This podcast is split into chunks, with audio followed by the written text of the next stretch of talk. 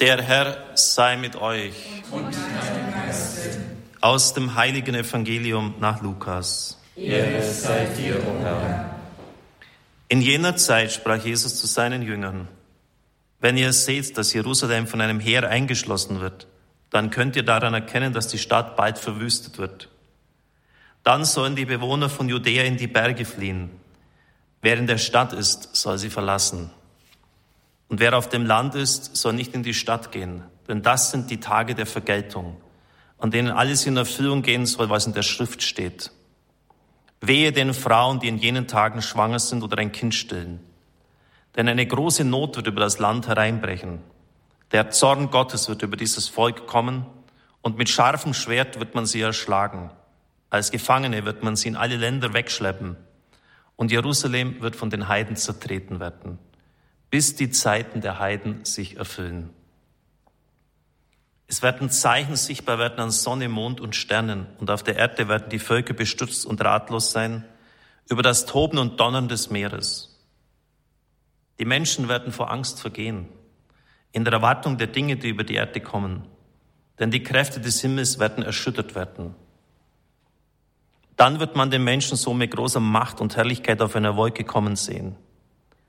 Wenn all das beginnt, dann richtet euch auf und erhebt eure Häupter, denn eure Erlösung ist nahe. Evangelium unseres Herrn Jesus Christus. Lob sei dir, Christus.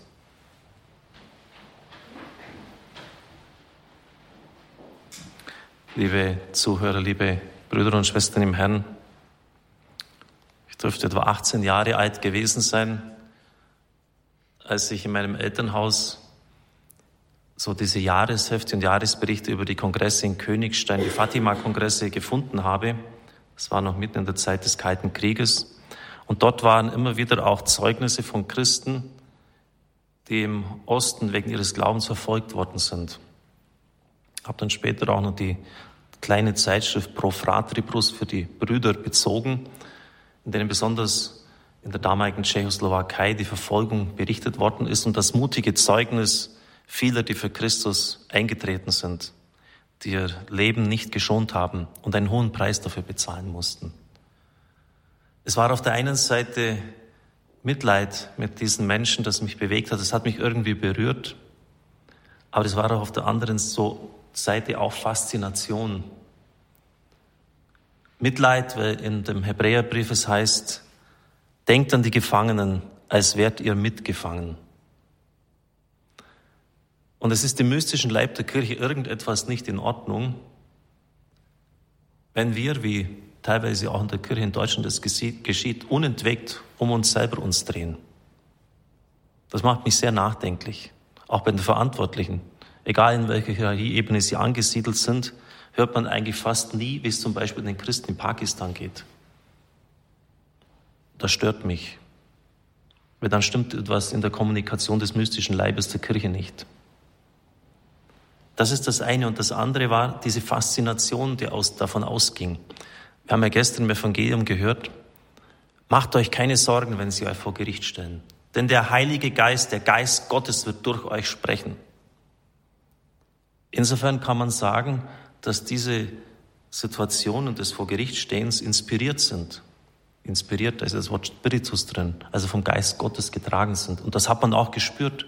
Die Zeugnisse dieser Menschen, die sie vor Gericht abgelegt haben, das waren nicht mehr sie, die gesprochen haben. Der Geist Gottes hat aus ihnen geredet. Und das hat mich dazu geführt, mich immer mehr damit zu beschäftigen.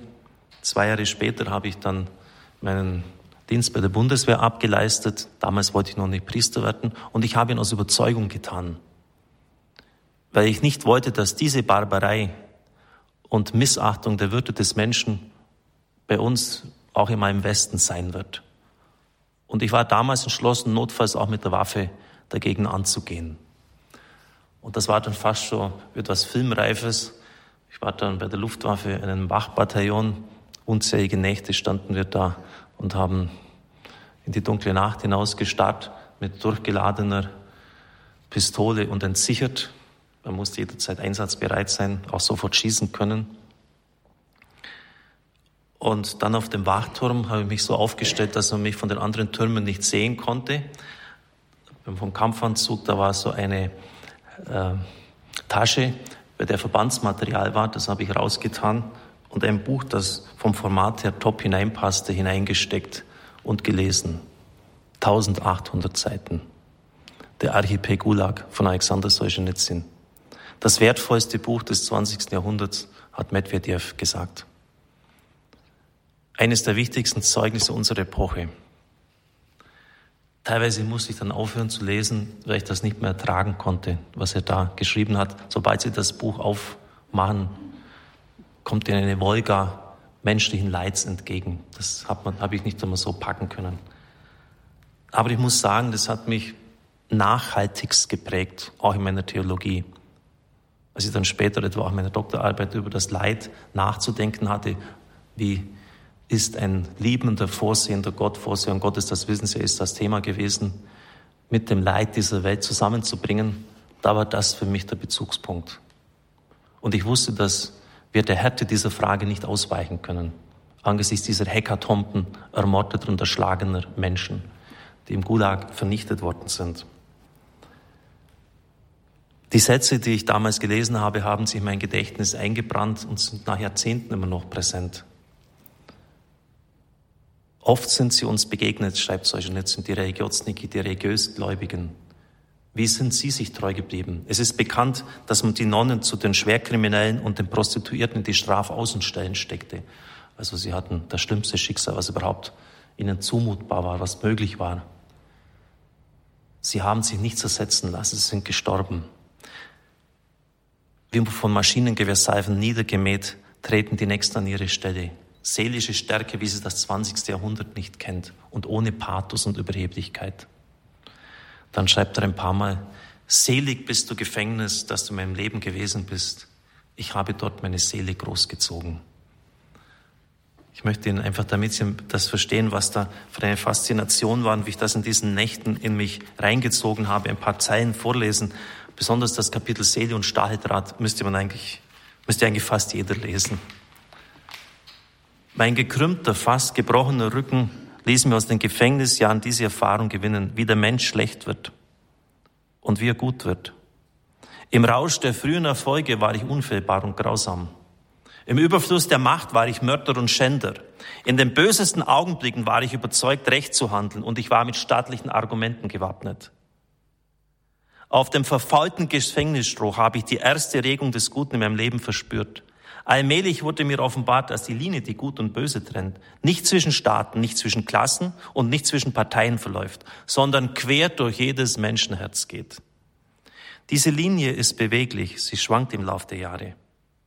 Selbst in einem vom bösesten Herzen, vom, vom Bösen besetzten Herzen hält sich ein Brückenkopf des Guten und selbst im gütigsten Herzen ein uneinnehmbarer Schlupfwinkel des Bösen. Der hat eine Ahnung vom Menschen. Genauso ist es. Und dann, ich kann es fast auswendig, aber ich, der Text ist so schön, als dass ich es Ihnen nicht vorlesen möchte, um nicht ein paar Sätze auch zu verlieren. Wann nur habe ich deine gute Saat so restlos in alle Winde zerstreut? Hatte doch auch ich meine Knabenzeit im Lichtgesang deiner Tempel verbracht. Dann blitzte die Bücherweisheit auf und durchdrang mein eitles Hirn. Der Weltgeheimnis schien mir fassbar. Das Schicksal schien formbar wie Wachs.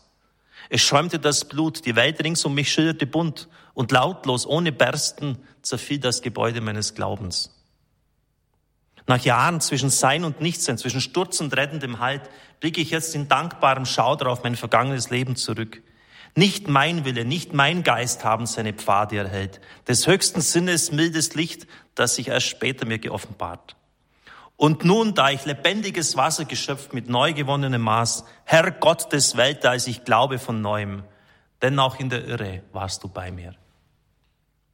Und so geht das Seite für Seite weiter. Und Sie verstehen jetzt, warum mich das fasziniert hat.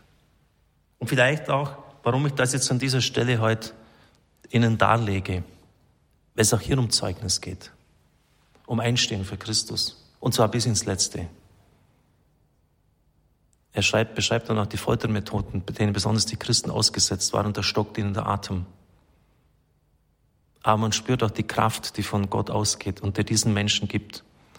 Und um diese Kraft geht es, um diesen Mut zum Zeugnis. Einer der Klassiker war natürlich in der damaligen Zeit, in den 70er Jahren, das Buch von Chrysostomus Dan. Millionen in Russland glauben an Gott. Und ich möchte Ihnen ein Zeugnis geben. Ein Zeugnis aus diesem Buch, aus diesem Klassiker vorlesen. Es berichtet Ayosha. Er war wegen seiner Redlichkeit, Hilfsbereitschaft und Zuverlässigkeit bei allen berühmt. Er erzählt, wie er zum Glauben kam. Damals arbeitete ich im Bergwerk westlich der Stadt Vorkuta. Wir bauten einen neuen Schacht. Zu unserer Brigade kamen eines Tages zwei neue, ein älterer und ein jüngerer Mann. Sie waren Gläubige.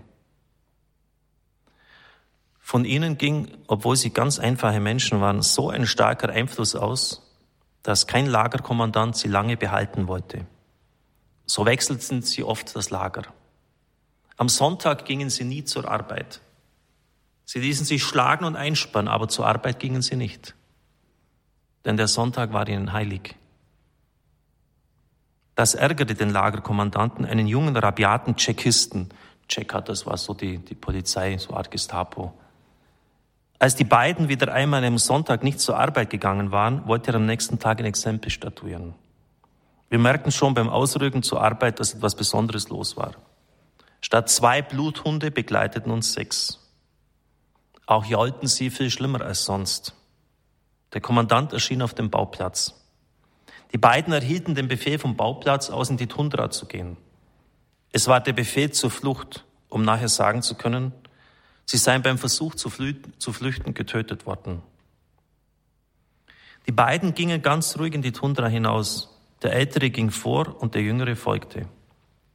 Sie hatten die Mützen abgenommen und trugen sie in den gefalteten Händen. Sie beteten. Nachdem sie etwa 60 Meter gegangen waren, setzten die Tschechisten die sechs Bluthunde auf ihre Spur und hetzten sie hinter ihnen her. Als die beiden Männer das Schnaufen und Japsen der Hunde hörten, drehten sie sich um. Der Ältere kreuzte dem Jüngeren die Hände über die Brust und tat es dann selbst. Beide blickten zum Himmel empor und bewegten den Mund. Offenbar sangen sie. Aber wegen des Gejaules der Hunde konnten wir es nicht hören. Jeder von uns wusste, was nun passieren würde. Fast jeder bedeckte seine Hände mit den Augen, um das nicht mit ansehen zu müssen. Aber als die wütenden Hunde die Männer erreicht hatten, hielten sie ein und liefen verwirrt um die beiden herum. Das böse Jaulen ging allmählich in ein freundliches Wimmern über. Die Hunde krochen zu Füßen der Männer hin, wedelten mit ihrem Schweif und leckten ihnen die Schuhe. Jetzt konnte jeder deutlich hören, dass die beiden Männer sangen. Wir alle bekreuzigten uns, auch einige der Tschechisten. Viele von uns schluchzten laut vor Ergriffenheit. Der Kommandant wurde bleich und verließ sofort die Baustelle. Schließlich pfiff ein Tschechist die Hunde zurück und ebenso die beiden Männer. In diesem Augenblick begriff ich, dass es etwas gibt, was stärker ist als die Gewalt, welche mittlerweile schon die halbe Welt erobert hat. Ich begriff, dass Gott lebt. Ich begriff, dass er immer noch seine Wunder wirkt und zu uns spricht, weil er uns liebt.